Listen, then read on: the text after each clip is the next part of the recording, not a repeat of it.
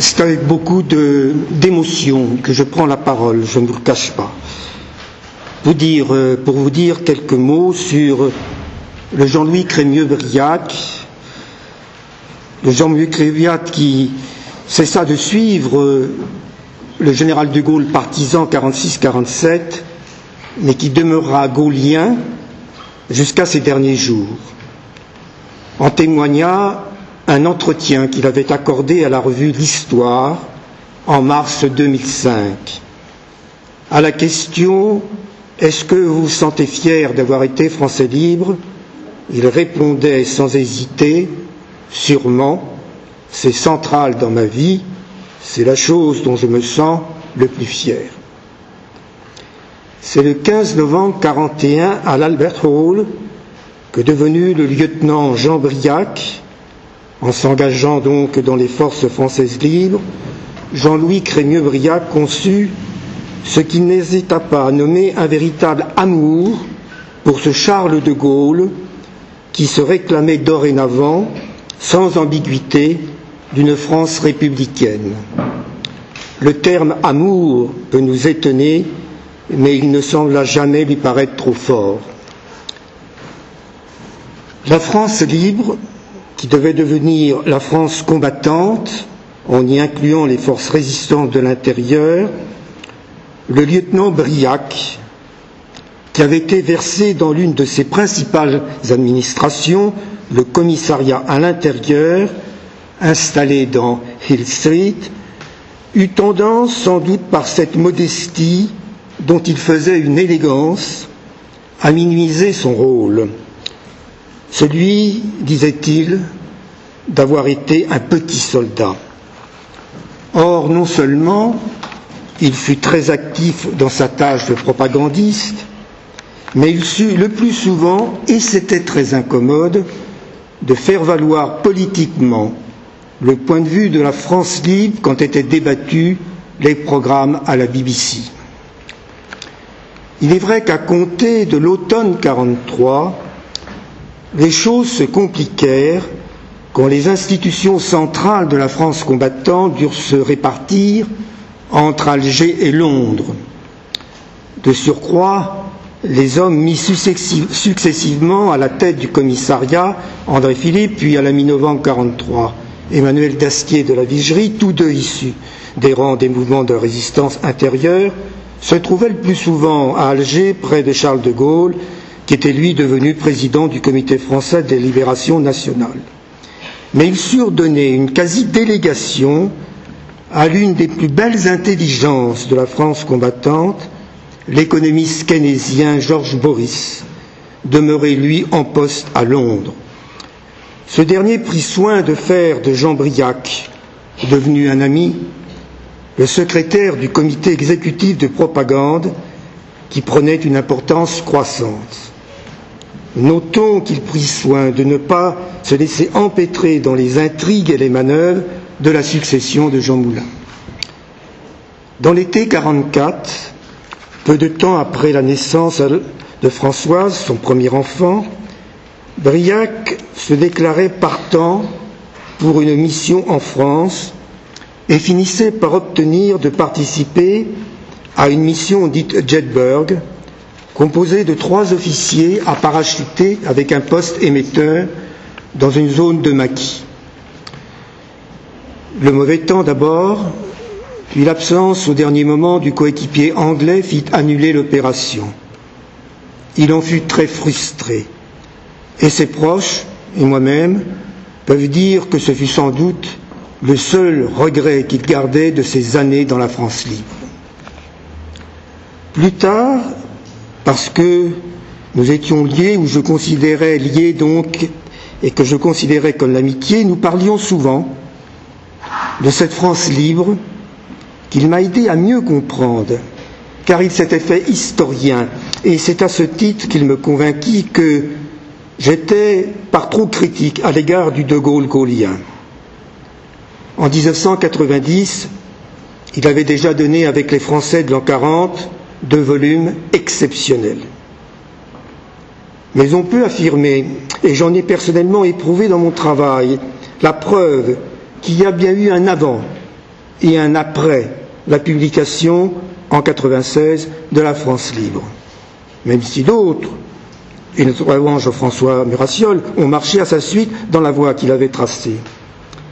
Et à cette masse de trouvailles d'archives, traitées avec rigueur, distance critique, présentées avec un grand bonheur d'écriture, il ajoutait le ressenti du témoin, ce qui explique que l'analyse acquise en tant qu'acteur de ces événements, qui lui ont permis, entre autres choses, de mettre en valeur l'épisode du Darland Deal au moment où la France libre faillit disparaître, ou bien encore d'expliquer longuement les raisons de l'immense succès à ses yeux de Biraken, sur le terrain militaire bien sûr, mais aussi dans l'opinion, dans l'opinion anglaise notamment. Reconnu enfin par ses pairs, historiens et moi-même, il tint à continuer, à combler donc par l'écriture, mais aussi à l'écran, les lacunes d'une histoire qu'il jugeait parfois oublieuse, aussi bien la mémoire de Georges Boris que les mérites, à ses yeux insuffisamment reconnus, des Britanniques en général et de l'action du SOI en particulier. Commémorant le deuxième anniversaire du 18 juin à l'Albert Hall, De Gaulle avait cité Chamfort. Les raisonnables ont duré, les passionnés ont vécu. Sous des airs rigoureusement raisonnables, Jean-Louis resta en tout cas passionnément en français libre. Merci.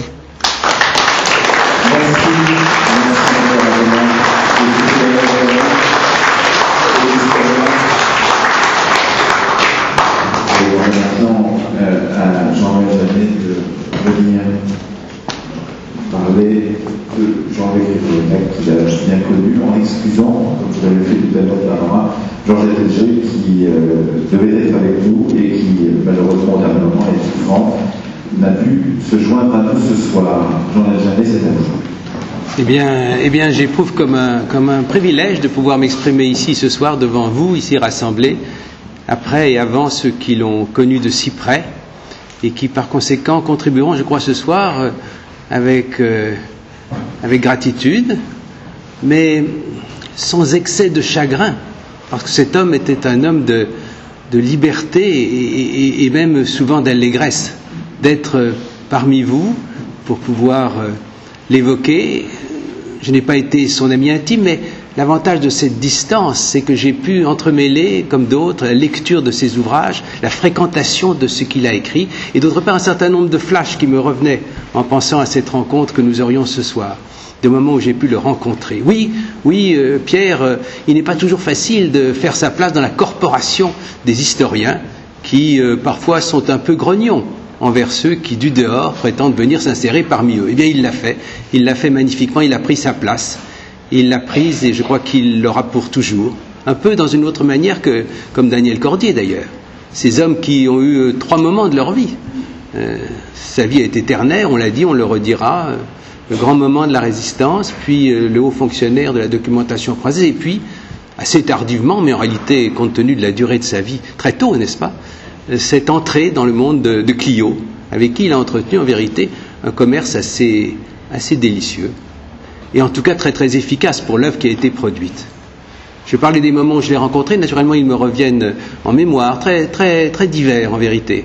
Il y a, il y a ce, cette soirée où était Joseph Zimet et que Pierre a évoqué avec ses quatre figures admirables, une seule Daniel Cordier survit, euh, qui ont parlé ensemble, la vie les avait fait très différents et pourtant ils étaient enracinés tous les quatre dans ce moment en vérité sans pareil. Je me rappelle, euh, dans un tout autre ordre, je me rappelle euh, le plaisir qu'il a eu lorsqu'au festival du film historique de Pessac, notre complicité, n'est-ce pas, avait décidé de lui accorder le prix du château Pape Clément, qui était euh, récompensé par euh, une très bonne bouteille, naturellement, de ce vin exquis, Pessac Léognan, il a eu, euh, en affrontant cette surprise, en montant sur la scène, quelque chose d'incroyablement juvénile. Et cela nous a en vérité réchauffé le cœur. Et après, vous vous rappelez peut-être, sa générosité a voulu que nous consommions, peut-être devrais-je employer un imparfait du subjonctif, je ne m'y risque pas, que nous consommions ensemble ce vin exquis chez lui, avec sa famille et quelques amis. Ce fut un moment vraiment, vraiment hors de pair. Je me rappelle euh, l'avoir euh, vu aussi plusieurs fois dans le 63 qu'il aimait beaucoup prendre. Nous nous trouvions ensemble et il me racontait ce qu'il était en train de faire. Il m'avait annoncé ses publications ultérieures. Il m'a annoncé aussi le goût qu'il avait eu de préparer un documentaire pour remettre à leur place les résistants euh, proches de l'Angleterre, les résistants anglais. Ce film a été une grande réussite et a été dans son esprit, je crois, une œuvre de justice. Et il tenait beaucoup, il tenait beaucoup à cela. Il m'avait également, dans ses rencontres du 63, il faudra faire l'histoire culturelle du 63, euh, il m'avait raconté aussi ses, intentions et, de, et ses écrits euh, qu'il se reprochait de n'avoir pas encore fait et qu'il se félicitait d'avoir vu Pierre Nora lui demander sur les rapports entre les Juifs et, la résistance. Je me rappelle, un jour, il était venu dîner à la maison, il est arrivé euh, à notre étage avec dans les mains un bouquet de fleurs qui le transformait tout à coup en jeune homme. Et c'était quelque chose qui est resté très très très fort dans ma mémoire. Nous serons sérieux ce soir et même parfois un peu graves. Je ne vois pas pourquoi nous ferions l'économie de cet aspect-là de cet homme que nous avons que nous avons beaucoup aimé. Et puis bien sûr, je me rappelle euh, son discours euh, dans la cour des Invalides. Nous l'y avons rencontré deux fois. Et la première fois, il s'est exprimé magnifiquement, magnifiquement sur Stéphane Hessel, vraiment, vraiment d'une manière qui, reste gravée, qui reste gravée dans, dans nos cœurs. Je vois que on opine pour m'approuver, je ne m'étonne pas. Euh, il y a un autre moment qui euh, est bien sûr resté dans ma mémoire, c'est le moment où nous avons eu euh, l'audace de, couronner avec le prix du livre d'histoire du Sénat, à propos du livre consacré à Georges Boris, que vient d'évoquer Jean-Pierre Azéma. Il, en a, je crois, été, très touché. Je le vois encore, il avait la parole après que on est présenté son livre, il est arrivé au micro, il n'avait pas vraiment préparé, mais du même coup, il y avait chez lui, qui d'ordinaire était si maître de lui, quelque chose qui débordait à propos de sa famille. Il a parlé de son père, je pense que vous étiez là. Il a parlé de son père. On a parlé dans les tonalités de, la tendresse, de l'émotion d'un homme qui en avait été privé trop tôt. Et c'était un, aspect de, ce personnage qui se révélait tout à coup et qui lui donnait, si c'était possible, une sorte de densité d'humanité supplémentaire. C'était à propos de, Georges Boris que nous l'avions couronné. Et c'est un livre qui mérite l'attention, quelque part entre les très grandes œuvres qui ont été célébrées, qui le seront encore tout à l'heure, et qui sont posées désormais comme chacun d'entre eux, comme un opus magnum dans la recherche historique. Un avant et un après, en effet. Avant ce très beau livre que Pierre Nora et les siens ont si bien fait d'organiser, après lui, pour lui et surtout pour nous.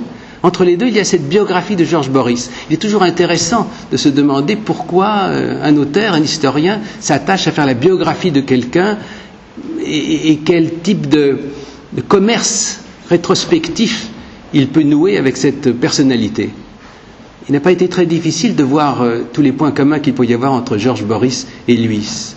Cette sorte de détermination libre de toute jactance c'est cet appétit de, servir tout en ne considérant jamais qu'on avait accès au plus grand rôle, non pas par un excès de modestie, mais par un sens du service des autres et du service de la patrie, en l'occurrence, qui était, euh, qui, était, euh, qui était hors de pair. On voyait Georges Boris cheminer sous sa plume d'une manière qui n'était pas sans provoquer des échos avec celui qui le dessinait.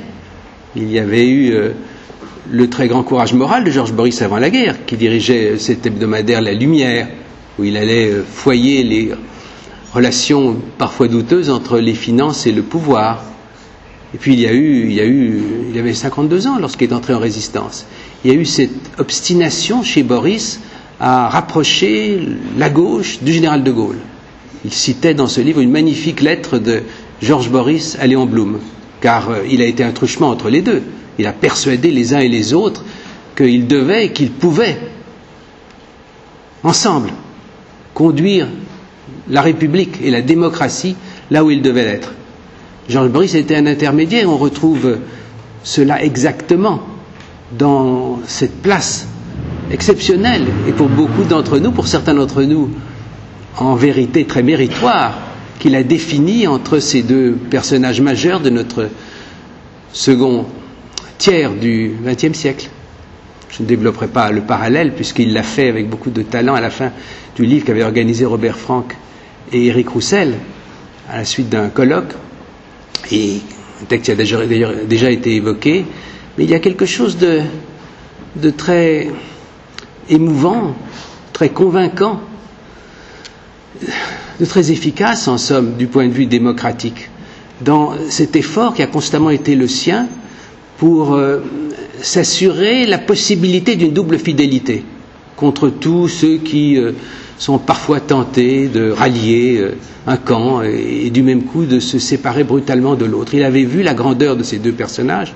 Je me garderai d'esquisser le moindre parallèle, mais jusqu'au bout, il a cru, il a affirmé, comme il avait raison, qu'il était possible de ne pas choisir, même s'il était voué bien sûr à regretter infiniment qu'à partir de 1958, les tempéraments, les circonstances, les décisions de l'un et de l'autre les, aient empêchés de travailler ensemble à la destinée de la France.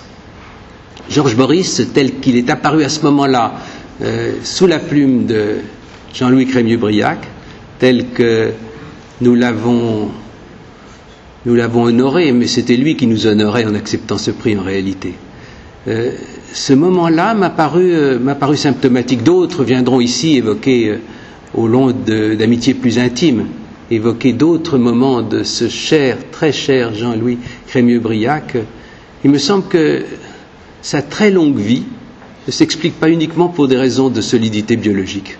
Il doit y avoir dans un tempérament comme le sien quelque chose d'équilibré, sans jamais faire aucune concession à ce qui peut être la vulgarité, ce qui peut être la tentation de suivre le courant moyen des habiletés ordinaires. Il y avait cela chez lui, et je pense que cette distance contrôlée, qui n'a jamais voulu dire, bien sûr, jamais, vous le savez mieux que moi, euh, de distanciation par rapport au combat du forum, par rapport aux responsabilités du citoyen, il y a eu, là, je, m'en voudrais d'être hyperbolique car il ne l'aurait pas aimé. Mais enfin, j'ai envie, pour terminer, de dire que j'ai trouvé, comme beaucoup d'autres qui êtes ici, cela assez admirable.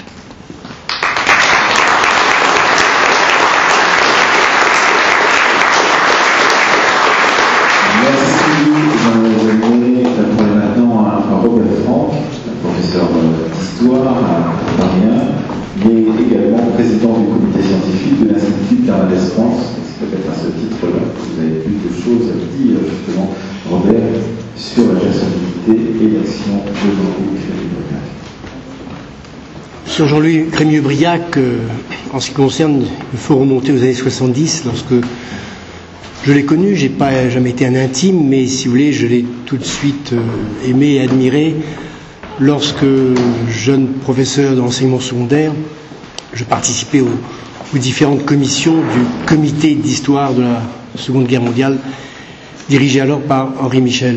Euh, et c'est là que non seulement j'ai connu le personnage, mais aussi l'histoire du, personnage, hein, aussi bien le, résistant euh, et aussi le, haut fonctionnaire.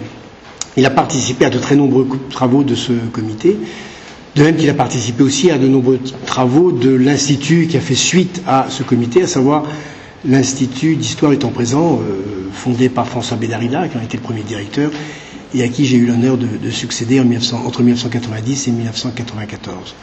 Et vraiment, Jean-Luc Prémubriac était toujours présent et euh, déjà, sa carrière d'historien a commencé et on pouvait effectivement euh, admirer euh, la, façon dont ce témoin, plus que témoin, cet acteur, pouvait se transformer en historien et pouvait, avec la distance qu'il fallait, réfléchir sur les événements qu'il avait vécus.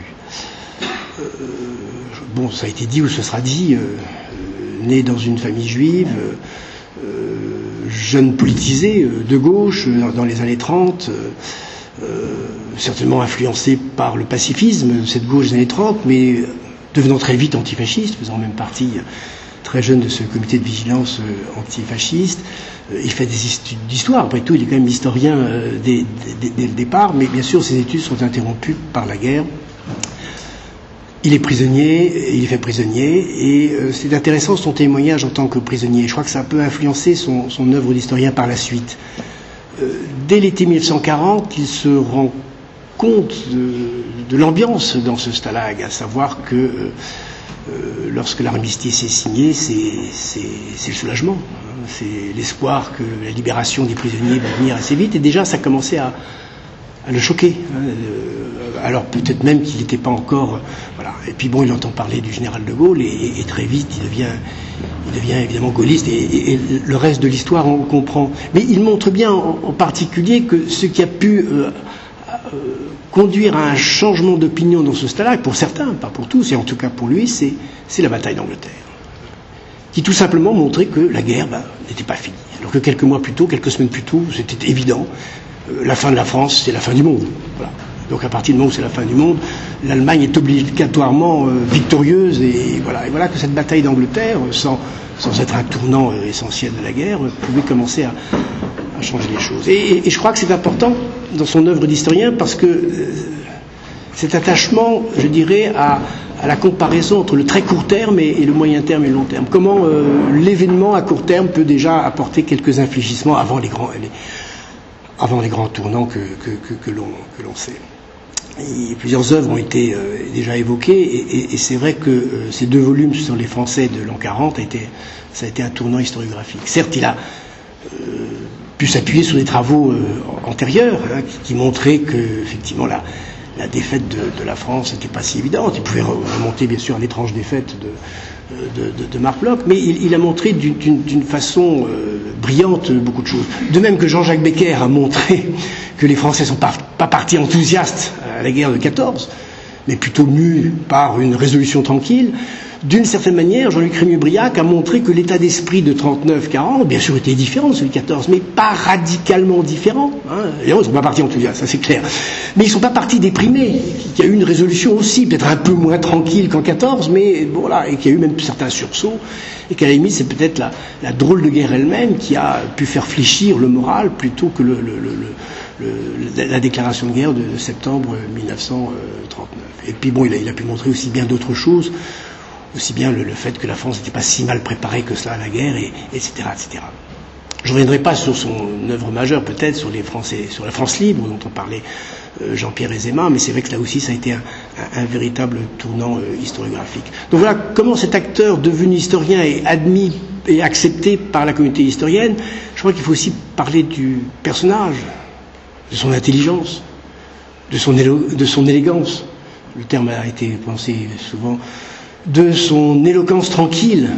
Euh, et, je me souviens donc voilà effectivement, euh, et je terminerai là-dessus, euh, le rôle qu'il a joué à, l'Institut Pierre Mendès France. Jean-Noël Jeannet l'a dit, il avait deux hommes politiques dans sa vie, c'est sûr, deux pôles en, en tension permanente, à savoir le général de Gaulle et, et Pierre Mendès France, et c'est parfois difficile de, lier les, deux hommes, et bien sûr Jean-Louis Précamé-Briac ou Georges Maurice n'y sont pas euh, parvenus. Euh, mais je me souviens en particulier de, la conclusion éblouissante qu'il a faite à, au colloque euh, de Gaulle-Mendès France. C'était euh, une conclusion éblouissante parce que euh, imprégnée d'émotion, celui qui avait communiqué les deux hommes, mais en même temps distancié parce qu'il était historien. Je crois que Jean-Louis Crémieux-Briac, on peut dire qu'à la fois on l'aimait et on l'admirait. Bah, c'est pas évident, hein, nombre d'hommes et de femmes qu'on admire sans forcément les aimer, et, nombre d'hommes et de femmes qu'on qu aime sans forcément les admirer, et, lui pouvait être à la fois, je, crois, euh, l'objet d'affection et, et d'admiration. Euh, ce n'est pas si fréquent. Merci.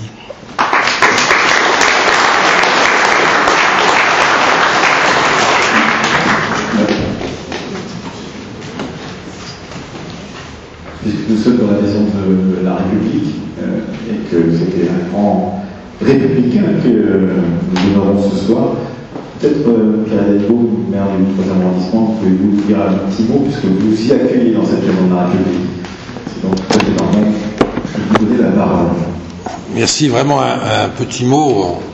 D'abord vous dire je suis désolé de ne pas pouvoir rester, d'autres occupations municipales vous dire que je suis très honoré, la mairie du 3e arrondissement est très honorée que vous ayez choisi euh, la mairie du 3e arrondissement pour euh, évoquer Jean-Louis Crémieux-Briac. Et notamment, nous aurons euh, les différents discours que vous publiez généralement et je pourrais les lire à ce moment-là. Je voulais vraiment vous dire que je suis très honoré et que c'est toujours avec un grand plaisir que l'Institut Pierre Mendès France, avec Éric Roussel et puis maintenant avec son nouveau président, vous savez que cette maison, c'est votre maison. Vous y avez pris vos habitudes et euh, j'en suis très heureux. Très heureux d'abord parce que Pierre Mendès France, euh, cela a été dit, euh, certainement, et je l'ai encore entendu maintenant, a été pour beaucoup d'entre nous un déclencheur de nos vies politiques, euh, celui qui nous a inspirés, celui qui nous a fait participer à, ce formidable mouvement pour euh, les gens de ma génération, en tout cas, et donc voilà. Et puis aussi, je terminerai par là, parce que euh, il y a un symbole, que ce soit dans le troisième arrondissement, car Pierre Mendès France est né dans le troisième arrondissement, rue Turbigo, un immeuble tout près du lycée Victor Hugo. Et donc voilà, pour toutes ces raisons, merci de choisir la mairie du troisième et Monsieur le nouveau président que je connais bien, vous serez toujours euh, bienvenu à la mairie du troisième pour tout ce que vous organisez, et c'est tellement important. Euh, ces réunions que vous avez faites ici, même les assemblées générales de l'Institut Pierre Mendès France. Voilà, vous avez dit la maison de la République, la maison du peuple, la maison de Pierre Mendès France. Merci à vous. Alors, nous allons avancer dans la carrière euh, donc, euh, de Jean-Louis Fénébriac auquel on rend hommage ce soir. On à Martine si elle est là. Martine. De nous rejoindre. Vous avez été collaboratrice de Jean-Louis Fénébriac à la documentation française. Et la parole est à vous. Merci. Je voudrais d'abord je voudrais d'abord remercier l'Institut Pierre Mendès France d'avoir organisé cet hommage à la mémoire de Jean-Louis Crémieux-Briac. C'est peut-être pas branché, non? Si, si, c'est bon. Et qui fut pendant 20 ans mon patron à la documentation française. Et oui, j'ai eu cette chance-là. Je parlerai ici au titre, si je puis dire, de la deuxième génération des fonctionnaires de l'ADF. Les premiers venant de la résistance, voilà. Ça va Ça, ce sera en face. Ça va Oui, ah, on entend mieux, me semble-t-il. Les premiers venant de la résistance ou de ses proches. J'évoquerai le patron qu'il fut à travers quelques-unes seulement de ses initiatives auxquelles je fus mêlée à ses côtés, comme on, on me l'a demandé. Jeune débutante, recrutée en 1962 sans contrat, avant de passer le concours, je rencontrai tout de suite Briac, comme on l'appelait de son nom de guerre, comme on l'a rappelé tout à l'heure. Il était alors directeur adjoint. Il faut dire quelques mots sur les origines de l'ADF, on n'a pas encore fait, vraiment, qui ont inspiré toute son histoire jusqu'à aujourd'hui. Issu en 1944 du regroupement à Paris d'un centre de documentation et d'études actif à Alger, sous la direction de Marcel Koch, et d'un centre de documentation politique sur la France confié à Jean-Louis Crémieux, devenu Briac à Londres, dans les services du général de Gaulle, destiné à informer la résistance en France, parachutant à la demande de Jean Moulin journaux et dossiers documentaires sur la France et tracts de propagande. À la Libération, Marcel Coq fut nommé directeur et Jean-Louis Crémieux-Briac sous-directeur.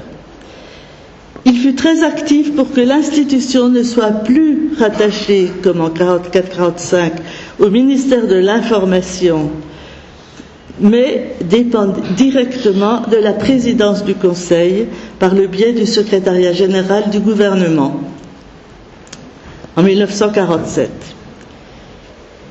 très critique sur le niveau d'information des gouvernements d'avant-guerre et sur celui des administrations, sur l'absence de culture des Français sur l'étranger.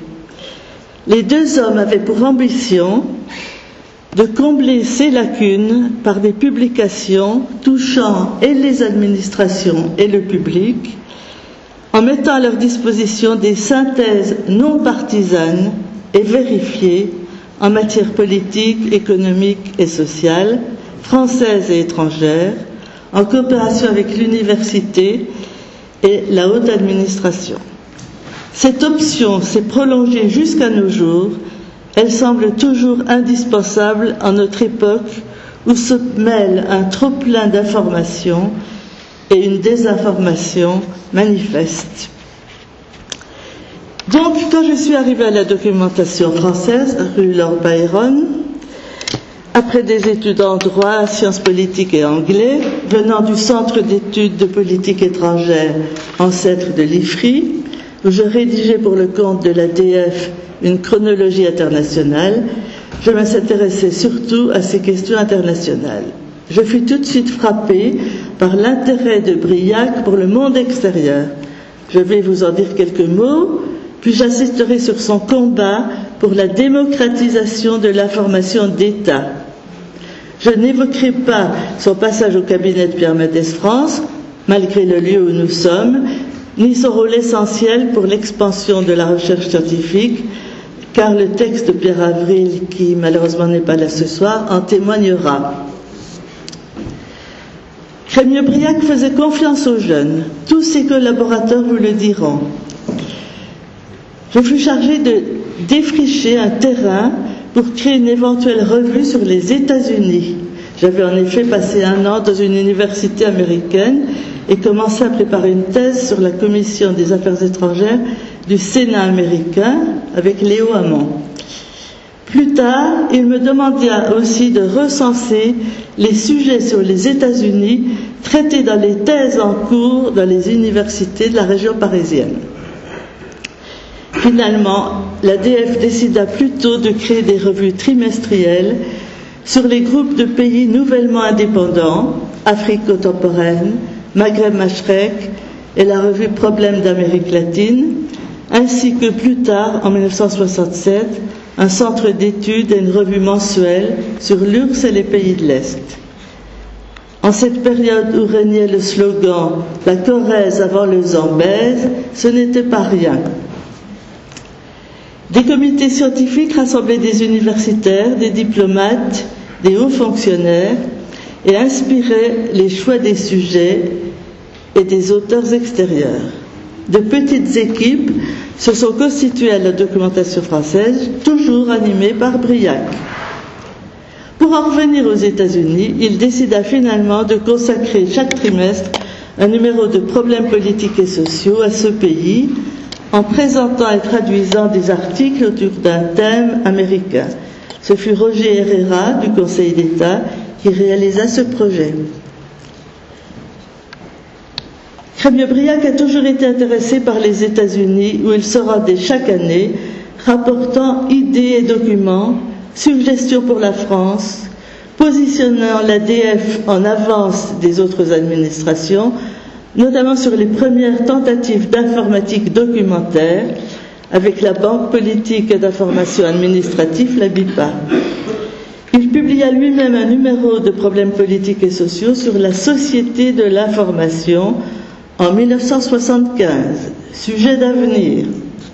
Il contribua aussi notamment à promouvoir des mesures en faveur des citoyens, comme la loi sur le droit d'accéder aux documents administratifs, création de la CADA, Commission d'accès aux documents administratifs, prenant exemple sur le Canada et les États-Unis, ou comme la CNIL, Commission nationale informatique et liberté, contribuant à élargir et à garantir les droits des citoyens sur les fichiers.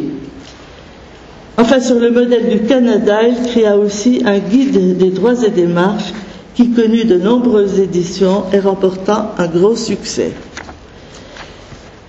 Personnellement, après avoir travaillé quelque temps à la revue Maghreb dirigée par Louis Fougère, conseiller d'État, et surtout aux notes et études documentaires, je fus, je chargé par Briac de rédiger avec une collègue une chronologie du marché commun en 1965, qui me valut de nombreux voyages à Bruxelles. Tout en me heurtant au moment de la publication à la crainte des fonctionnaires des affaires étrangères de déplaire à De Gaulle.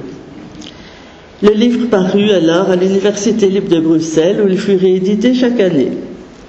J'ai depuis lors d'ailleurs toujours suivi les questions européennes et pu contribuer à créer plusieurs collections pour faire comprendre l'Europe lorsque je fus nommé à la direction des publications de la DF après son départ.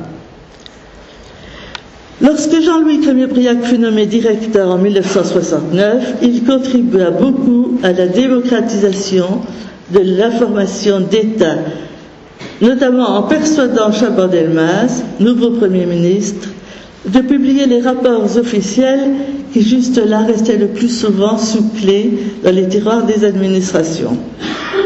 Encore aujourd'hui, l'ADF édite euh, ses rapports officiels et place sur son, titre, sur son site internet tous les rapports émanant des administrations, mettant à la disposition du public une formidable source d'information. La DF devint aussi l'éditeur de plusieurs grands ministères et créera pour cela un, un service spécial. Mais les publications propres de la documentation française continuèrent elles aussi à se moderniser, à s'adapter à la demande du public sous son influence. Le monde universitaire, les étudiants devinrent les principaux clients et on faisait la queue chaque jour pour avoir une place à la bibliothèque. En 1974, euh, Jean-Louis Crémier-Briac me demanda de prendre la tête d'un service de relations extérieures dépendant directement de lui pour faire mieux connaître les productions de l'ADF. J'y passai plusieurs années jusqu'à son départ euh, pour une première ou deuxième retraite, travaillant de conserve avec lui en toute confiance et associé à toutes les activités de la documentation française. Je me souviens en particulier de son combat pour bien distinguer les fonctions de documentation et d'information qui revenaient à l'ADF. Du rôle et pour distinguer ces, ces fonctions, du rôle que devrait remplir un organisme également placé auprès du Premier ministre pour assurer la communication du gouvernement. Depuis 1963, plusieurs tentatives avaient eu lieu pour rationaliser les contacts des ministères avec la presse et le gouvernement souhaitait confier ces contacts à un organisme sous son autorité. Avec Marsolon, le secrétaire général du gouvernement de l'époque, Crémieux-Briac obtint que deux décrets distincts soient pris le 6 février 1976, délimitant soigneusement les fonctions de la direction de la documentation française d'une part et d'autre part du nouvel organisme, le service information et diffusion, le CID, renommé 20 ans plus tard le SIGE, secrétaire d'information du gouvernement. Je m'en souviens d'autant mieux que c'est moi qui fus interviewé par la télévision ce jour-là pour présenter les mesures en l'absence de Crémieux-Briac. J'ajouterai malicieusement que depuis 1976, le SIG a compté 18 directeurs et l'ADF 8 seulement. L'ADF prit très vite une extension très importante sous la direction de Jean-Louis Crémieux-Briac, doublant le nombre de ses salariés, jusqu'à, allant jusqu'à 500 personnes, dans les domaines aussi bien de l'édition, de la documentation, de l'informatique documentaire et des bases de données.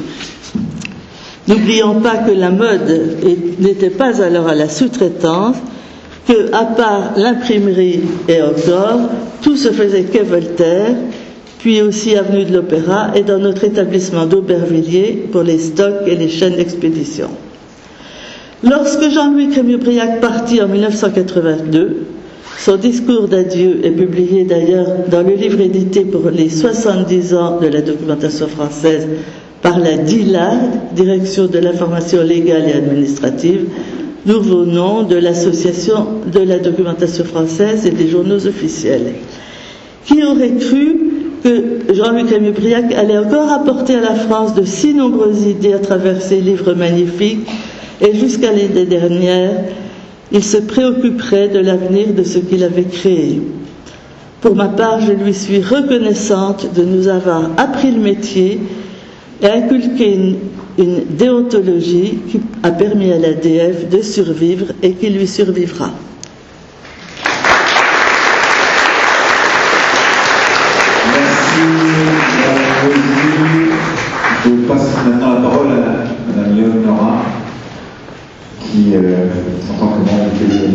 France, mais également administratrice de l'Institut Pierre France, va nous parler de sa proximité avec euh, Jean-Louis Trénébriac. Voilà, je vais faire ça.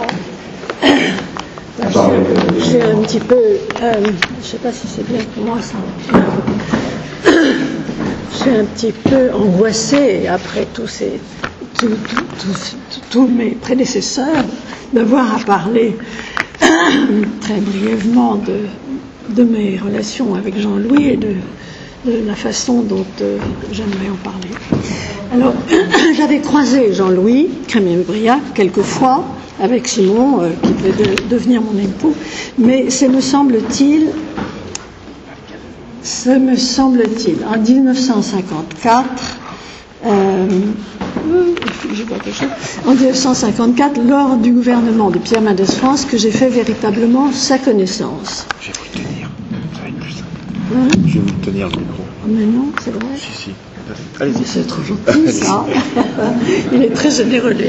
Alors, alors Pierre France était, comme vous le savez, à la fois euh, Premier ministre, on, dirait, on disait pas Premier ministre, on disait président du Conseil à l'époque, mais Premier ministre et ministre des Affaires étrangères, ce qui l'avait conduit à avoir deux cabinets, l'un qui se tenait à Matignon et l'autre euh, aux Affaires étrangères au, au Quai d'Orsay.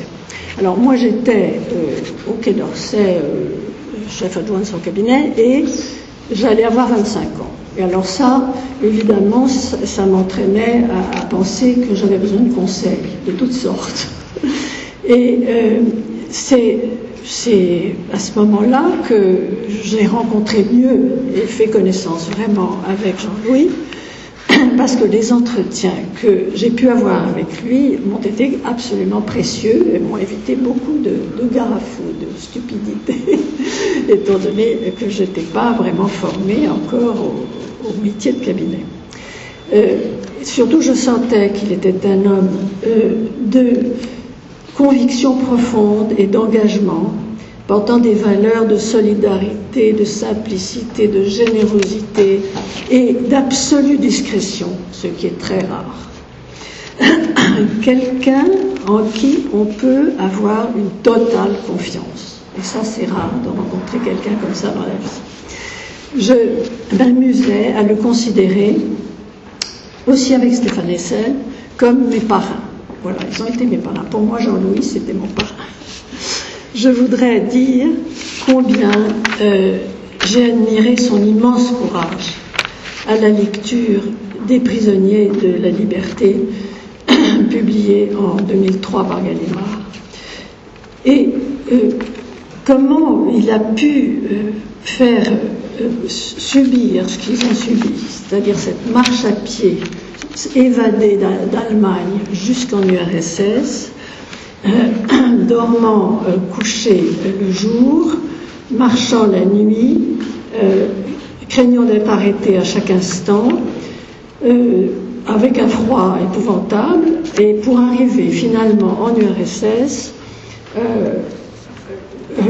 au, au, moment où euh, malheureusement c'était euh, l'accord avec les Allemands, entre, les, Russes et les Allemands, et où ils étaient de nouveau enfermés jusqu'à ce que l'Allemagne attaque l'URSS, et ça c'était seulement en juin 1941. Donc il ne, put rejoindre en fait le général de Gaulle, ce dont il rêvait, et la France libre à Londres. Euh, encore par un très long périple euh, lorsque les Allemands ont attaqué l'URSS. Mais j'aimerais aussi euh, rappeler, parce qu'on ne le sait peut-être pas beaucoup, euh, son importance, parler de la contribution au développement d'une politique scientifique française. À, à, laquelle il tenait beaucoup et auquel Madès tenait beaucoup aussi.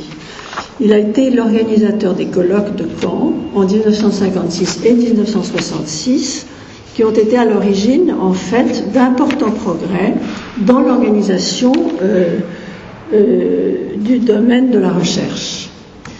Alors, je ne parle pas de son œuvre d'historien parce qu'on en a parlé beaucoup et, particulièrement mon beau-frère en a parlé aussi. Euh, mais je pense que beaucoup d'entre vous ont dû lire le livre qui, concernait, dont j'ai parlé au début, qui concernait la, leur, leur euh, pour vivre euh, en quittant, euh, quand ils sont évadés de, la prison allemande.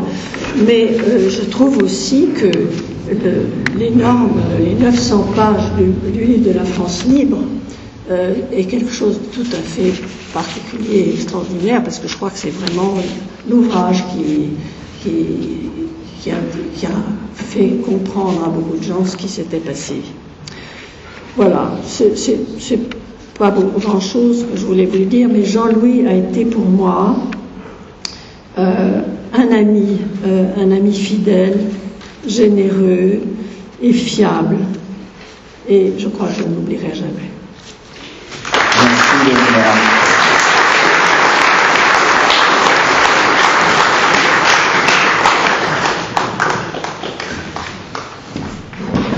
comme on l'a dit tout à l'heure, euh, malheureusement, euh, le professeur euh, des universités de droit, euh, Pierre Avril, collaborateur de Pierre en Espérance, ne pouvait pas être avec nous, il est excusé, mais il nous a fait passer un témoignage que je vais vous lire.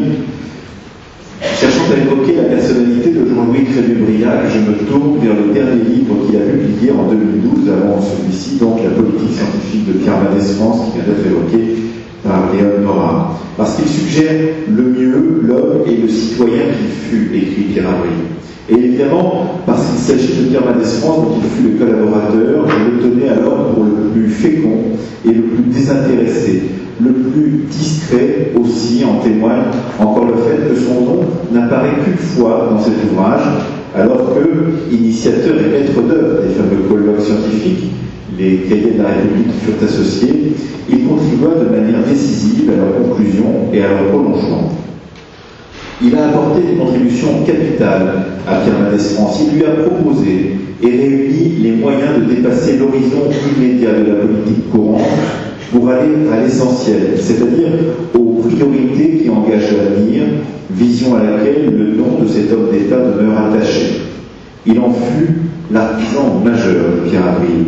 Le sous-titre du livre, Une ambition républicaine, révélateur de l'état d'esprit qui inspirait une collaboration qui me paraît singulière et que j'associe à celle de Georges Boris, avec qui il travailla à Londres et à qui il a consacré une importante biographie collaboration moins intime, certes, mais fondée sur une conviction au service de laquelle il apportait son intelligence et ses talents.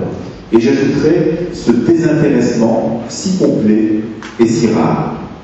Par la suite, c'est un autre aspect de la personnalité de Jean-Louis Crémieux-Briac que je découvris, écrit Avril, à travers l'historien cette fois, je ferai appel aux Français de l'an 40, moins connu que la France libre qui fait autorité, parce que l'ouvrage m'a révélé l'humanité profonde de son regard sur nos malheurs et une espèce d'obsession à saisir la vérité des hommes, y compris ceux dont le rôle n'inspirait pas précisément la sympathie.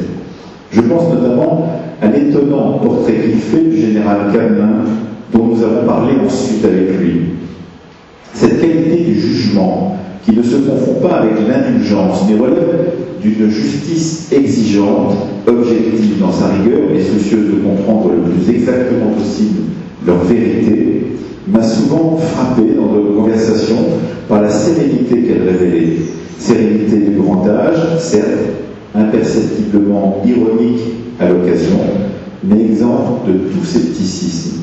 Elle coexistait presque miraculeusement avec la fraîcheur de la jeunesse. Voici le témoignage qu'a choisi de nous faire parvenir Pierre Avril dans cet hommage à Jean-Louis Crémieux-Briac.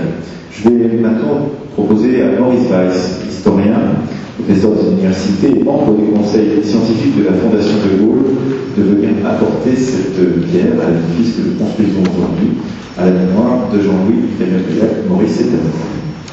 Merci. Je, je, suis probablement un, des moins légitime à parler parmi euh, tous ceux qui ont parlé euh, cet après-midi et certainement euh, parmi vous y a-t-il personne plus habilité que moi à évoquer Jean-Louis Crémieux-Briac, mais puisqu'on m'a sollicité, je, ne me déroberai pas en étant conscient ainsi de m'acquitter d'une dette à son égard et en prévenant d'emblée que euh, ce témoignage de, respect et, d'amitié est constitué essentiellement de, de. Et je vais parler essentiellement du témoin à l'historien. Quand je, je, réfléchis aux liens que nous avons noués euh, euh, l'un avec l'autre, c'est autour des livres que nos rapports se sont noués. C'est le cas de deux livres en particulier où nous sommes trouvés associés dans la volonté de faire publier, de connaître des ouvrages publiés outre-Manche et que nous voulions faire connaître au public français. Par ordre chronologique, c'est d'abord Secret Flotillas de Sir Brooke Richards, les flottilles secrètes. Euh, Sir Brooke Richards était un officier de marine impliqué dans les missions du SEI et ensuite diplomate, est devenu ensuite l'historien officiel et scrupuleux de ces liaisons maritimes et aériennes entre le continent, européen et la Grande-Bretagne. Sir Brooks s'est attaché à recenser les très nombreuses missions du SEI, et euh, parmi lesquelles il y a celle de David Birkin, officier de marine, père de Jane, qui ont permis à des Français de passer en Angleterre et à des aviateurs anglais d'être évacués de France. Ce très gros livre, à vrai dire euh, un peu pesant et répétitif, n'était pas très facile à traduire et à faire éditer en français.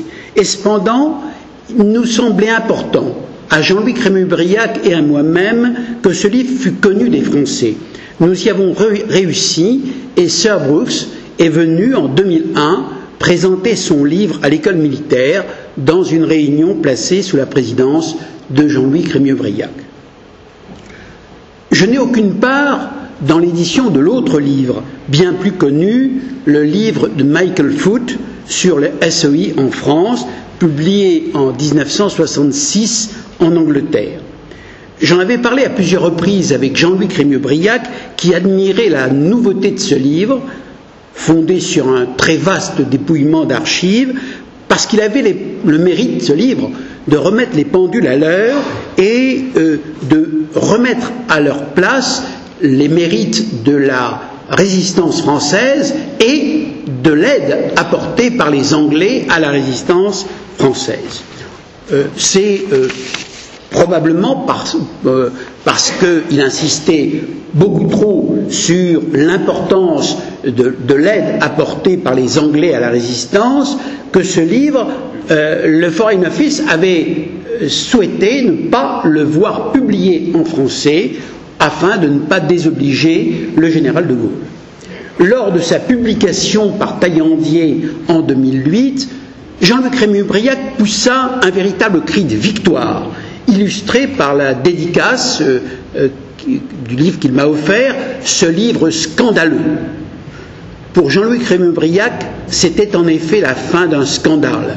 Et là, nous passons insensiblement du témoin à l'historien, euh, sensible sur deux registres différents. D'abord, le point commun aux deux livres que j'ai cités et à l'intérêt que, qui manifestait Jean-Louis Crémieux-Briac, c'était sa préoccupation de rendre à César ce qui est à César et donner aux Britanniques leur juste place dans les combats pour libérer l'Europe. Alors que je lui avais offert le beau livre de Robert et Isabelle Toombs sur les relations franco-britanniques, que j'avais fait traduire en français, il me répondait par une lettre où il exprimait le fond de sa pensée. Je cite Cette amnésie franco-britannique dans une relation si étroite, si difficile et si nécessaire me choque profondément. Je la vois pousser en France jusqu'à l'occultation. Deux registres, ai-je dit. Le deuxième, le second est le suivant. au sein du conseil scientifique de la Fondation Charles de Gaulle, nous sommes retrouvés à de nombreuses reprises pour rejeter toute tentative d'instrumentaliser le travail scientifique.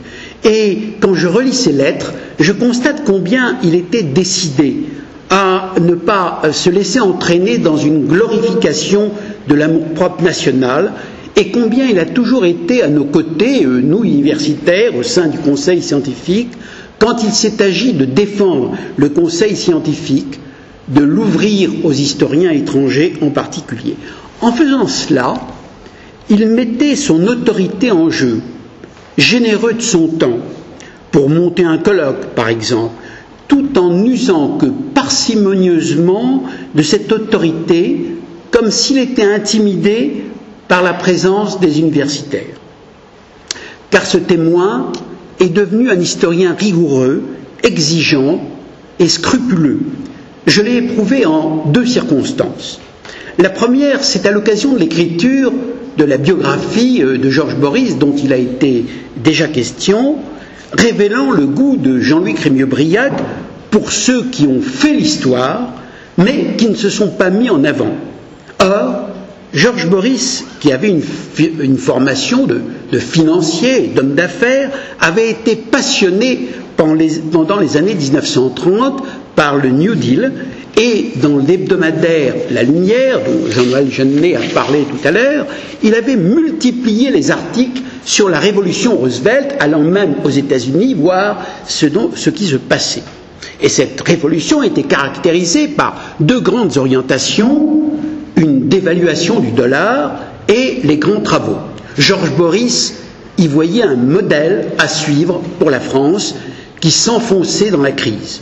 En réalité, la société française avait un attachement quasi religieux au franc, Poincaré et réagit très violemment aux suggestions de Georges Boris.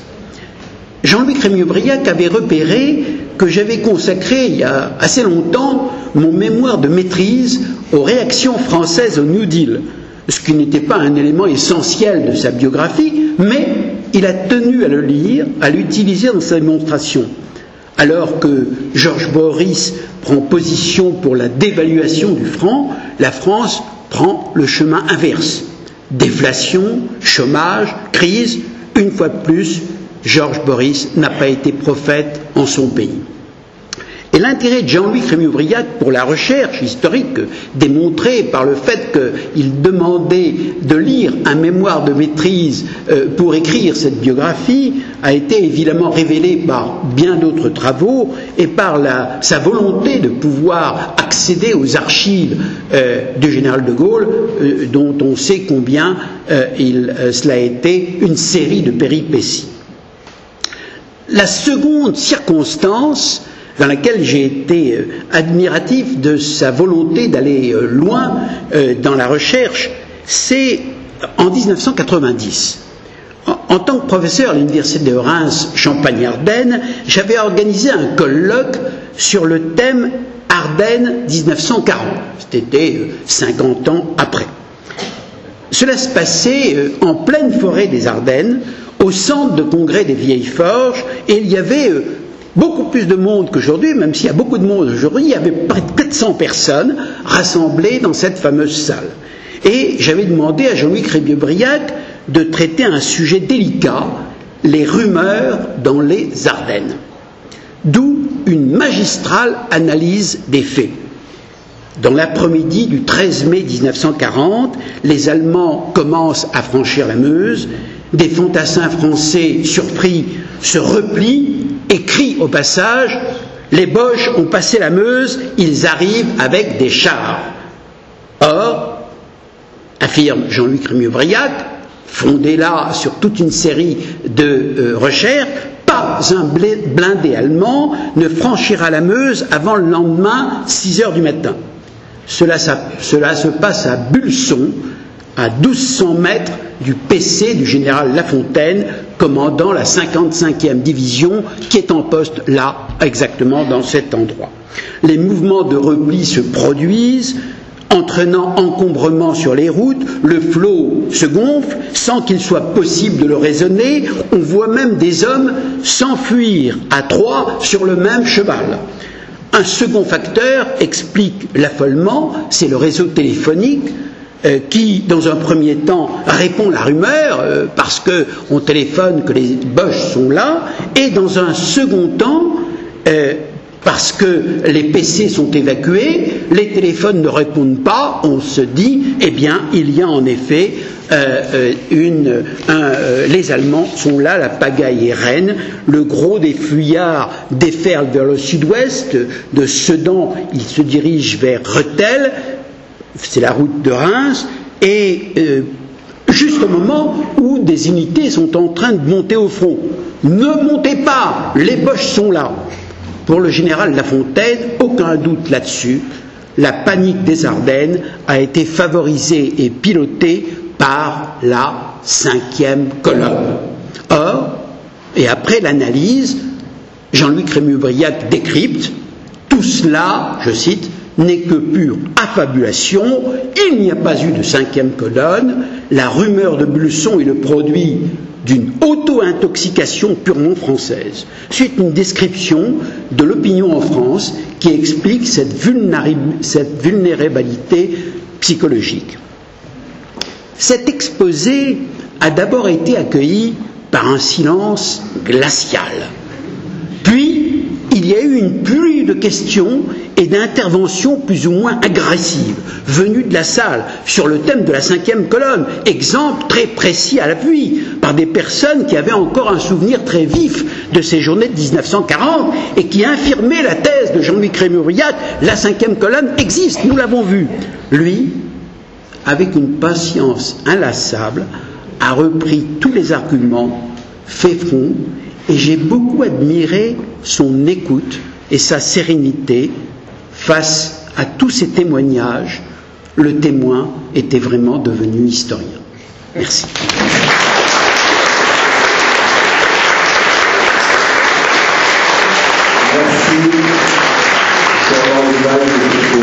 et questions tout à fait savoureuses. La parole est maintenant à Eric Rousset, journaliste historien et qui fut président de l'Institut Carl jusqu'à il y a peu la fois. Euh, pardon, non.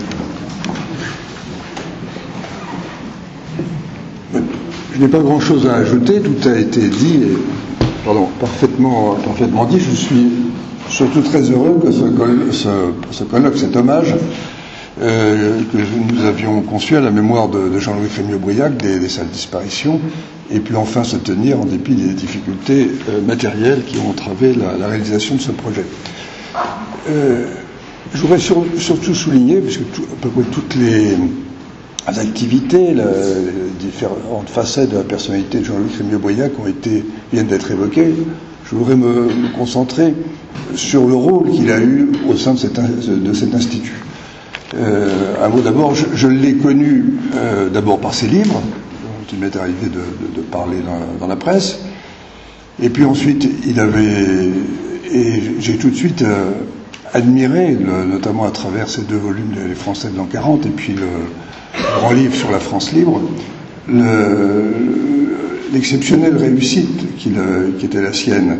En effet, le, mélange de l'acteur, du témoin, de l'historien ne va pas de soi, il ne fait pas toujours bon ménage. Or là, dans ses livres, et notamment dans, La France libre, euh, ce, mélange aboutit à une, à une réussite exceptionnelle et euh, qui réussit au fond à, à, établir de façon euh, irrécusable et je crois définitive un certain nombre de choses qui jusque-là étaient l'objet de polémiques. Je prends un exemple, par exemple dans son histoire de la France libre, Jean-Luc Rémieux-Briac évoque de manière euh, très, sereine et argumentée, euh, et en s'appuyant toujours sur, sur ses archives, le, tout le problème des, relations entre la France libre et Moscou, qui qui jusque-là avait été traité de façon, il faut bien le dire, assez polémique.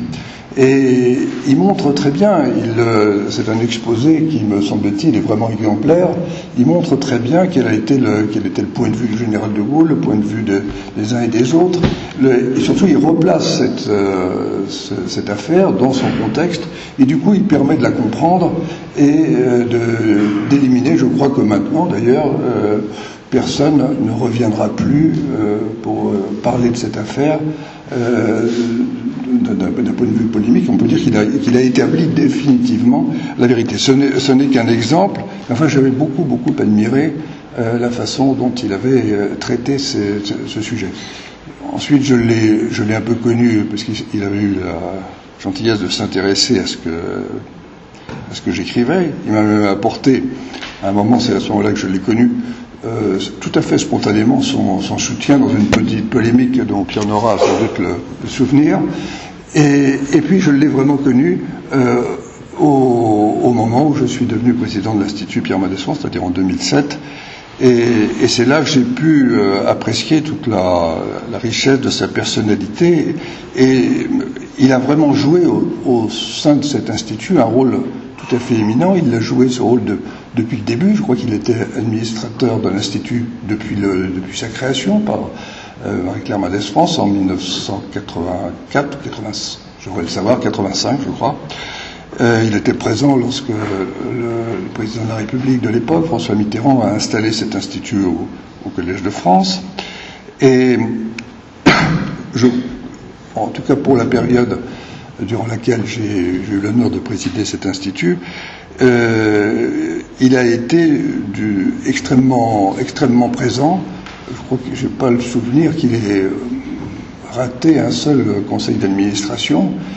Et il a toujours apporté une, euh, un très, sa, contribution était toujours extrêmement euh, précieuse, et spécialement lorsqu'il nous arrivait au sein du conseil d'administration d'évoquer des problèmes euh, historiques, des problèmes. Le, le, c'était pas exactement le, c'était le, rôle du comité scientifique que préside Robert Franck de s'occuper de ces colloques, mais il nous arrivait quand même d'en parler. Et euh, Jean-Louis Crémieux-Briac, euh, lorsqu'il pouvait y avoir des discussions et des, points de vue divergents, euh, élevait toujours le débat, ça m'avait toujours frappé, et notamment j'ai un souvenir très net de la, contribution vraiment très, importante et très précieuse qu'il nous a apporté lorsque nous avons voulu organiser ce, grand colloque sur Pierre Mendès France et, et, De Gaulle.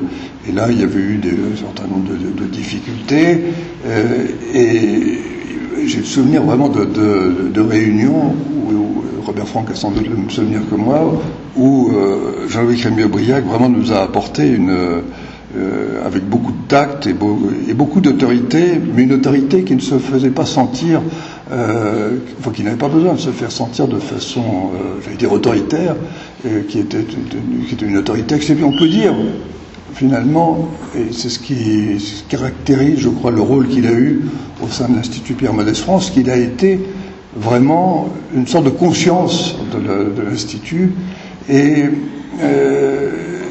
il, il, était d'ailleurs attentif, il ne s'occupait pas uniquement de tous les, problèmes liés à l'histoire qui l'intéressait particulièrement, il lui arrivait aussi de, s'impliquer dans la vie du conseil d'administration. J'ai eu très souvent des, des, conversations avec lui, soit au téléphone, soit à son domicile, euh, sur des points vraiment très très euh, très, très précis. Il m'apportait toujours, je, dois dire qu'il m'a apporté vraiment une, une, aide dont je lui suis très, très reconnaissant. Et cette aide d'ailleurs est allée, euh, c'est curieux étant donné sur le, grand âge qui était le sien, est allée euh, croissant et au, fond on peut dire qu'il n'a jamais été aussi présent que tout à fait à la fin quand il a, j'ai le souvenir du dernier euh, conseil d'administration où il est venu, ça devait être enfin, il y a 18 mois à peu près, et il, avait déjà eu des, problèmes de santé assez sérieux, et il avait tenu à, être là, et,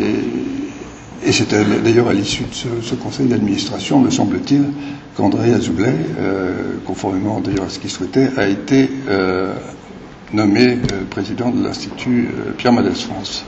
Voilà, donc je voudrais simplement dire que nous avons eu, et j'en suis bien conscient, le, privilège d'avoir, euh, en la personne de Jean-Louis Crémieux-Bouillac, une personnalité tout à, fait, euh, tout à fait exceptionnelle, et je suis sûr que son exemple continuera à guider l'action de l'Institut. Je vous remercie.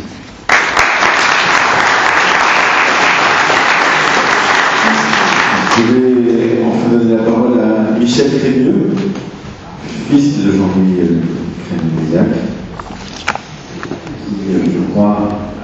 dans l'archive. Monsieur le Président, euh, Mesdames, Messieurs, Messieurs les intervenants, je vous remercie du portrait que vous avez dressé de mon père et je voudrais y apporter une dernière touche. Une dernière touche sous forme d'une lettre que j'ai retrouvée dans les archives de mon père. Une lettre adressée au ministre de l'Éducation nationale, euh, René Billière, le 15 octobre 1957, soit quatre mois après l'arrestation et la disparition de Maurice Audin, ce jeune professeur de mathématiques communiste dont on sait aujourd'hui qu'il fut torturé puis assassiné sur ordre du colonel Ozares. Monsieur le ministre, permettez-moi de revenir sur les problèmes algériens, c'est-à-dire sur les affaires Audin et Mesura. Malgré mes efforts pour me cantonner ces derniers mois dans un domaine strictement technique, la position un peu particulière que j'occupe au sein de votre cabinet, et plus encore la confiance dont vous voulez bien m'honorer, ne me permettent pas de me considérer comme exempt, auprès de vous, de toute responsabilité politique. C'est pourquoi je me sens tenu de m'en ouvrir à vous. Je sais combien l'affaire Audin ou l'affaire Mesura vous ont ému. Je sais quel cas de conscience elles vous posent encore. Je sais aussi combien de lettres vous avez écrites à ce propos, tant au ministre résident qu'au président du Conseil. Toutes vos demandes d'éclaircissement sont hélas restées vaines et la réponse que vous a adressée M. Bourges-Monouri samedi, M. Bourges-Monouri était le président du Conseil, est aussi évasive, aussi peu satisfaisante que les précédentes.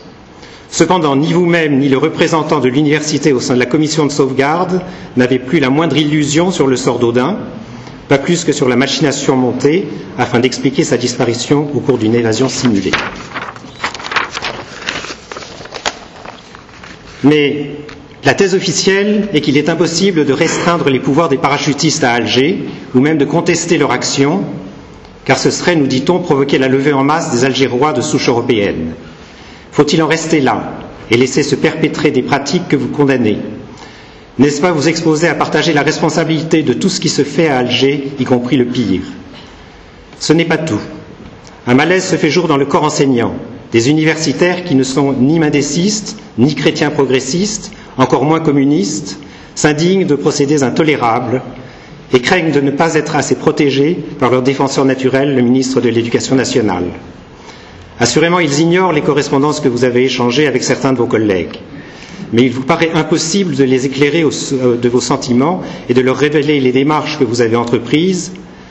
Du moment que j'accepte de faire partie d'un gouvernement, m'expliquez-vous, je n'ai pas à critiquer son action à l'extérieur.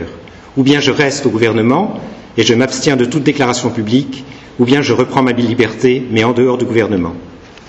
Ce langage est celui de la, de la probité politique et je m'en voudrais de la condamner de le condamner. Le malheur est qu'en fin de compte, du haut en bas de l'échelle, une conjonction de silence s'est établie, à laquelle vous participez bon gré mal gré. Le recteur et l'inspecteur d'académie d'Alger cèdent aux adjurations de Madame Mesura, elle-même terrorisée par les, sévices qu'elle a subis. Au lieu de vous rendre compte, ils se taisent, six mois durant. Monsieur le recteur dort, à son opinion faite depuis trois mois sur l'affaire Audin, crainte de fournir des, armes aux ennemis de la France à l'ONU, il se tait. Vous-même multipliez les interventions écrites, mais soucieux de respecter jusqu'au bout la solidarité gouvernementale, vous vous taisez. Ce silence ne saurait durer beaucoup plus longtemps sans porter atteinte au crédit de la France. Dans le domaine de l'éducation nationale, où vous menez une action que j'admire profondément, il risque de compromettre gravement votre autorité sur le monde enseignant, cela à l'approche du débat décisif sur la réforme de, l'enseignement.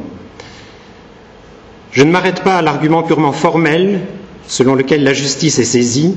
Étant saisie de l'affaire Audin, il convient d'attendre qu'elle suive son cours. Cet argument, je ne crois pas que vos interlocuteurs l'apprennent eux-mêmes au sérieux. Monsieur le recteur d'Or nous confie que dans une affaire où sont mêlés les parachutistes, aucun juge d'instruction d'Algérie n'osera conclure autrement que par un non-lieu. Et telle est bien votre conviction. Par-delà l'affaire Audin et l'affaire Mesura, le vrai problème est donc un problème de moralité publique et d'autorité gouvernementale. Il s'agit de savoir, premièrement, si le gouvernement estime que les nécessités du temps de guerre et l'intérêt supérieur du pays commandent de tolérer l'usage de la torture en Algérie. Deuxièmement, dans la négative, si le gouvernement a une autorité suffisante pour empêcher la pratique de la torture. Troisièmement, en d'autres termes, si le pouvoir civil est en mesure d'imposer sa volonté aux parachutistes ou s'il capitule devant eux. Nul n'est plus écouté que vous à l'intérieur du gouvernement. Chaque fois que vous avez menacé de démissionner pour assurer à l'éducation nationale les crédits qui lui sont nécessaires, vous avez obtenu satisfaction. Je suis convaincu que seule une intervention politique peut mettre un terme à ces intolérables abus et qu'une telle intervention, vous êtes le plus qualifié et le mieux placé pour la tenter.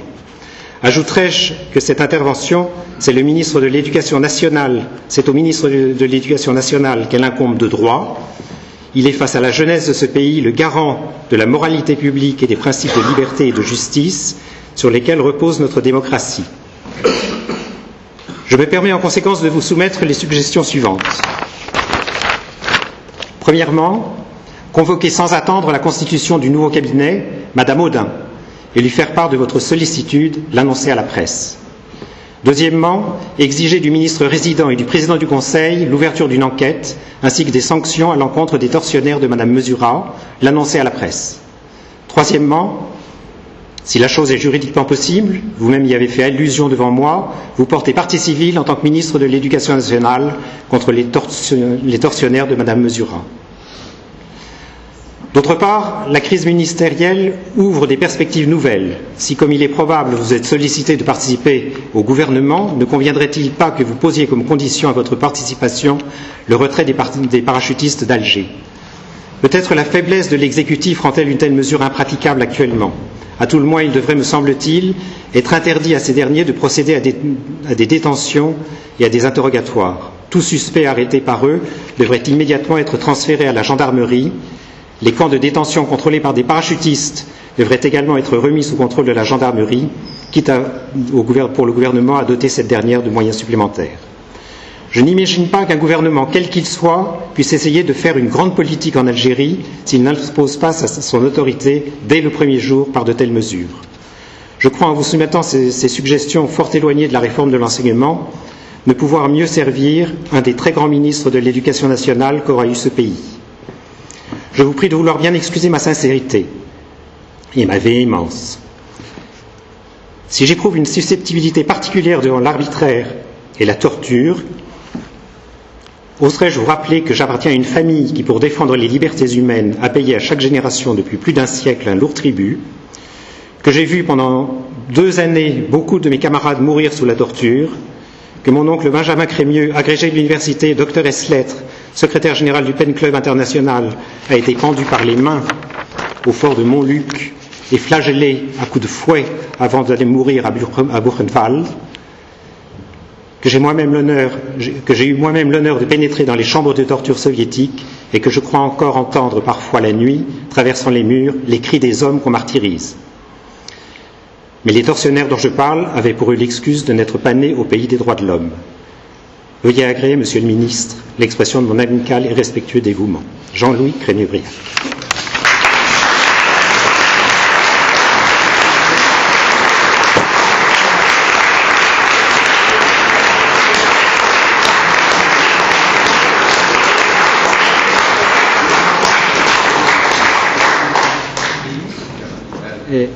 Le gouvernement Bourges-Nourri est tombé 15 jours plus tard.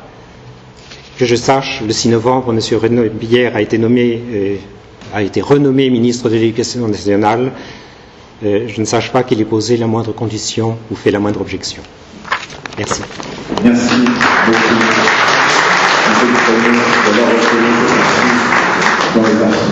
Merci beaucoup. Il est 19h27.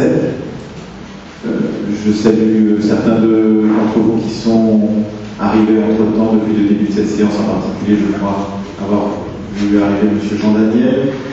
Si certains ou certaines d'entre vous ont une courte intervention à faire pour avoir connu, reconnu et aimé euh, Jean-Luc Briac, vous pouvez encore le faire. sinon, euh, nous euh, lèverons assez rapidement la séance.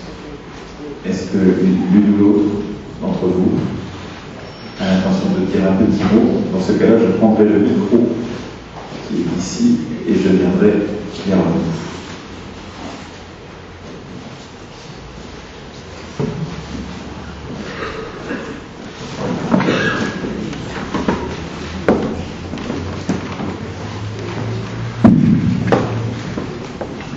Juste un petit mot, parce que j'ai, il m'a fallu m'y reprendre à trois fois pour approcher Jean-Luc Fénébriac.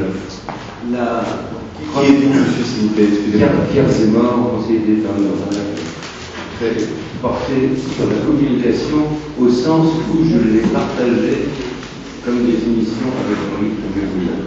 Ben, la première fois, ce, ce sont dans les années 55 et 56, il y avait des jeunesses malaisistes qui se euh, réunissaient et Jean-Luc Fémuriac était là, intervenait, euh, Stéphane Essel et d'autres, et compte tenu de mon âge, il était trop lointain pour que je l'aborde. La seconde fois, c'est où je, je l'ai manqué, c'est au Conseil d'État où il s'est trouvé de 82 à 86. En évoquant avec ses enfants cette période, je sais qu'il a été très heureux d'être membre du Conseil d'État et effectivement, on trouve des traces de ces discussions qu'il avait avec euh, d'autres membres du Conseil d'État. C'est seulement en 88-89 que j'ai rencontré vraiment Jean-Luc Trémieux-Briac qui m'a soutenu dans un projet de créer une association sur la communication des institutions publiques au Conseil d'État. Et naturellement, j'ai profité beaucoup de ces conseils et à partir de cette période-là, je l'ai rencontré de temps en temps, que ce soit à l'Institut Pierre Mendès France ou dans d'autres occasions, et il a euh, toujours été l'inspirateur d'une exigence euh, que beaucoup d'entre vous avez euh, soulignée sur une exigence à la fois éthique et personnelle, très impliquée sur euh, ce que doit être la manière d'approcher la vérité. Et en cela, il rejoignait mes tropismes euh, rocardiens et surtout mes désirs. Merci, monsieur. Je crois que Laurence Carvalho-Soulet, c'est euh, dans la salle, avait l'intention d'intervenir. Avant de laisser la parole à l'autre Laurence, donc, euh, je voulais juste dire un petit Laurence Pascal. Euh, je suis la nièce de Jean-Luc Rémy-Briac et vous avez tout fait honneur à son intelligence et son intégrité. Et je voulais rajouter aussi que Jean-Louis était quand même une des personnes les plus drôles que je connaissais. On pouvait quand même pas passer beaucoup de temps avec lui sans pouffer de rire.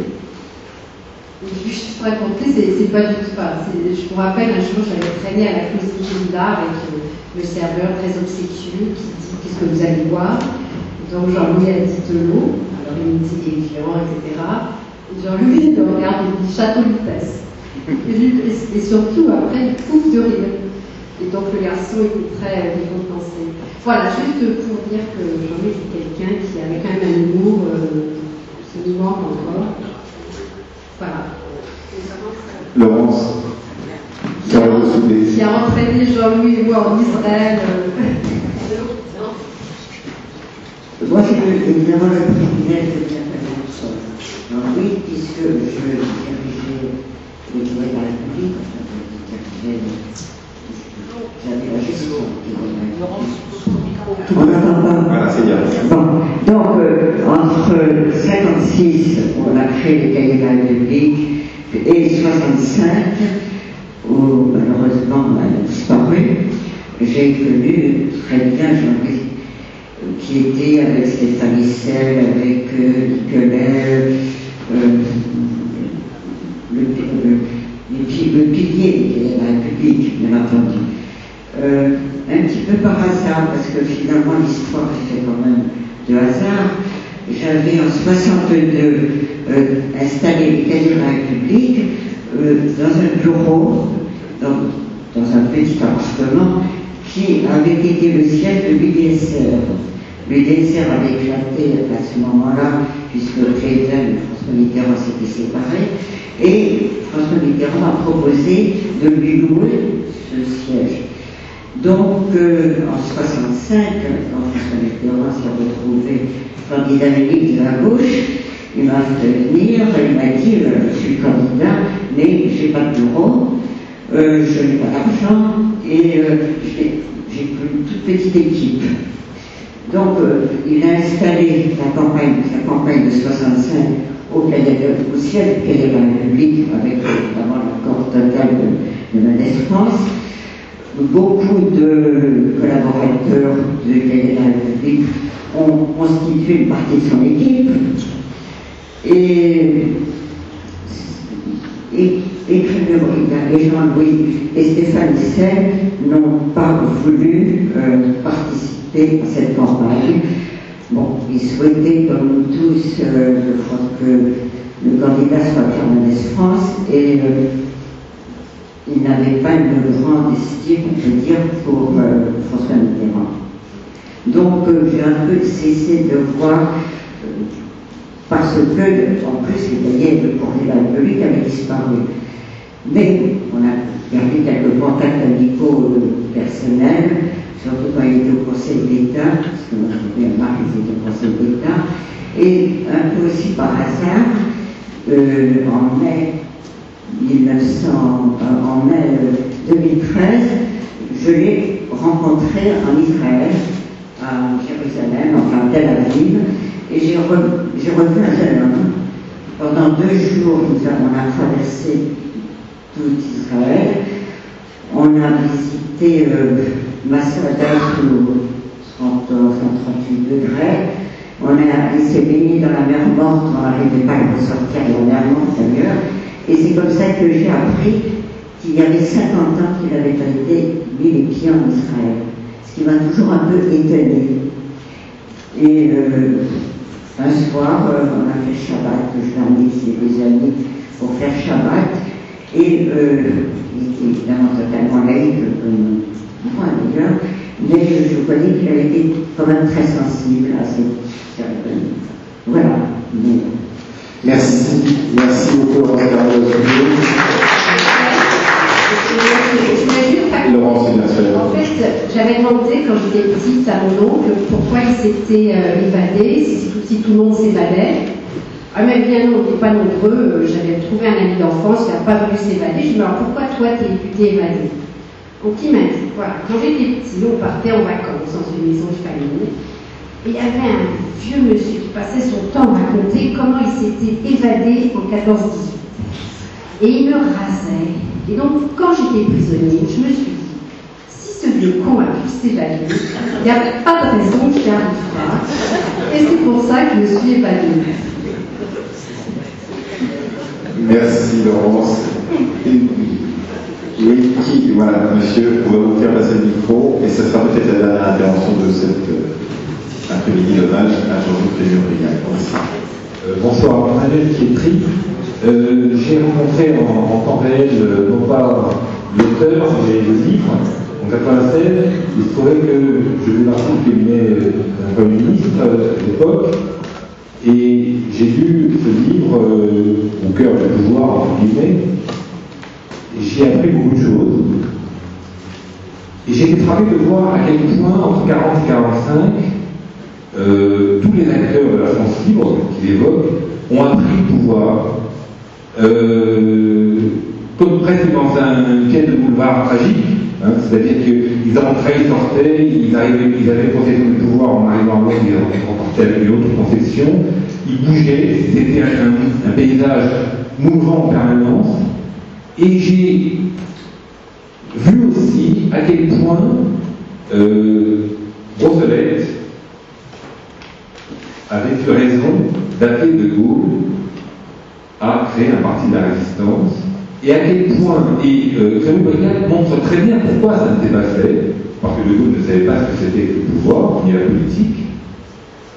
Et je crois que ce lien que vous faites entre Mendès France et De Gaulle euh, est un lien d'identité, de similitude. Les deux, euh, finalement, ont fait comme reconnaître à la gauche ce long remords du pouvoir, hein, c'est le titre d'un livre d'un historien, d'un historien récent, euh, et on, comprend mieux à travers l'expérience de la France libre cette diversité, pourquoi l'après-guerre n'a pas pu créer un régime politique, pourquoi la résistance n'a pas pu créer un régime politique, et pourquoi nous n'avons pas fini avec Vichy et avec la construction euh, d'une France politique.